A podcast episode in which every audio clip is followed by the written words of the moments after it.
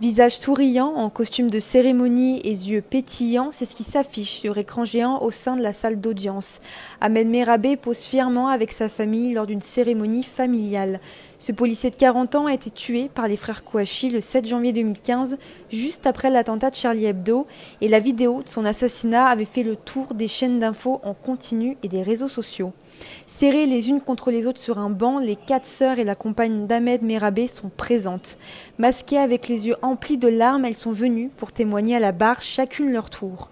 La sœur aînée d'Ahmed, Nabia, a parlé de son frère comme une personne introvertie mais toujours présente pour tout le monde. Surnommé Ossine, il avait pris le rôle du chef de famille depuis la mort de leur père.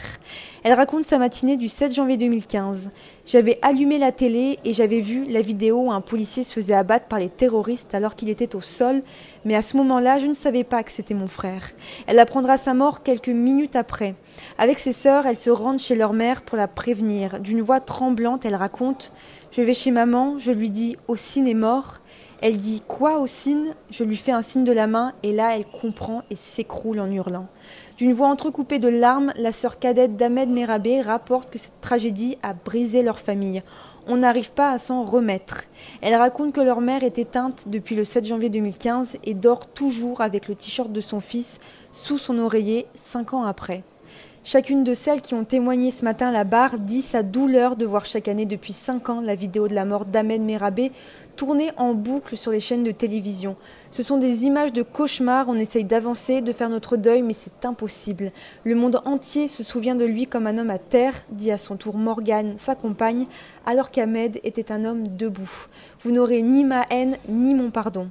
Dans un témoignage poignant, l'une des sœurs déclare Ahmed Merabé était français, musulman pratiquant, il a été assassiné lâchement alors qu'il faisait son devoir. C'était sa dernière matinée avant qu'il ne devienne officier de police judiciaire. Plus tard dans la journée, près d'une vingtaine de policiers ont été auditionnés. Tous se sont retrouvés face aux terroristes alors qu'ils avaient été appelés pour des tirs de pétards.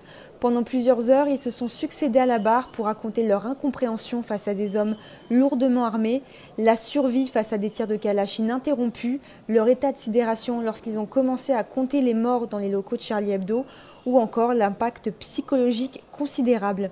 Tous ont subi un choc post-traumatique avec de l'hypervigilance, des troubles de l'attention et des flashbacks. Si certains sont toujours policiers et travaillent à Paris, d'autres ont déménagé en province ou même changé de métier. Demain, un enquêteur de la sous-direction antiterroriste sera entendu sur la fuite des terroristes hors de Paris.